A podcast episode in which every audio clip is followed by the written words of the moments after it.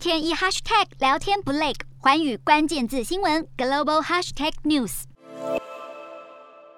美国联准会主席预计五月会升息两码，并且连续几次都采取相同的升息幅度来抑制高通膨。如此鹰派让 VIX 恐慌指数暴冲超过百分之十七，引发美股连续两天走跌。二十二号美股道琼指数开盘就下挫四百点，收盘大跌将近九百八十一点三六点。标普指数下跌一百二十一点八八点，跌幅百分之二点七七，收在四千两百七十一点七八点。纳斯达克指数下跌三百三十五点三六点，跌幅百分之二点五五。五收在一万两千八百三十九点二九点，费城半导体指数下跌六十八点九一点，跌幅百分之二点二五，收在两千九百八十九点八三点。交易员们都在押注联准会接下来的四次政策会议都将进行二十年来最大幅度升息，五月、六月、七月和九月都将各升息五十个基点，将联邦基金利率目标区间上限提高到百分之二点五。而联准会自从千禧年来从未一次升息五十个基点，这次如此鹰派的升息前景将对经济市场造成大动荡。